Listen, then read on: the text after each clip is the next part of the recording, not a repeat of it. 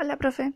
Em, soy Agustina Catalán, curso en el CENS 3512. Lo que sé es que es un virus mortal que se detectó en China e infectó a los ciudadanos en todo el mundo con una enfermedad parecida a la neumonía. Em, al principio me sentí bien como mal con todo el tema del confinamiento y al principio el tema de no poder salir y no era nadie. Pero después me sentía bien porque sabía que de alguna forma aislarnos nos protegía a todos y era necesario. Mm, me gustan muchas cosas para seguir estudiando y luego poder conseguir un trabajo que me ayude a independizarme. Em,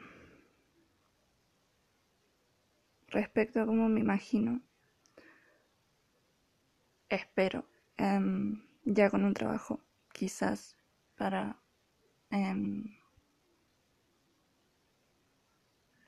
hacer las cosas, para aprender a hacer todo yo sola.